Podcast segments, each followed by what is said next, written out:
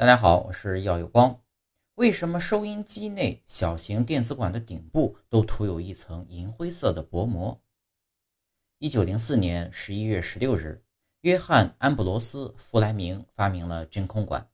那么，真空管是什么东西呢？其顶部涂有一层薄膜，这有什么用途呢？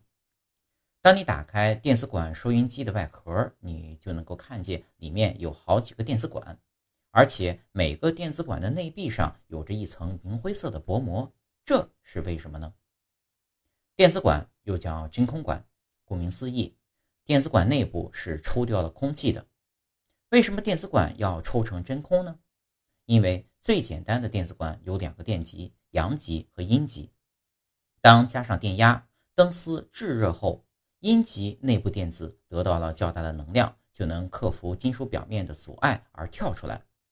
这时候，如果电子管的阳极上有正电压，这些跳出来的电子呢就会向阳极奔去。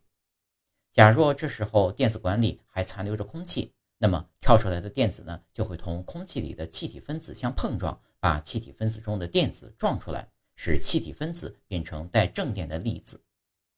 当这些离子移向阴极时，以一定的速度去撞击阴极，这样一来，电子管阴极的表面很快就被撞坏了。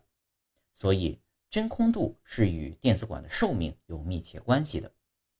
可是，电子管里的空气不可能百分之百的抽进。为了延长电子管的寿命，人们呢想出了一个好办法，这就是在制造电子管时，在电子管里装上一种消气剂。消气剂一般是由钡钛合金或者是钡铝合金制成的。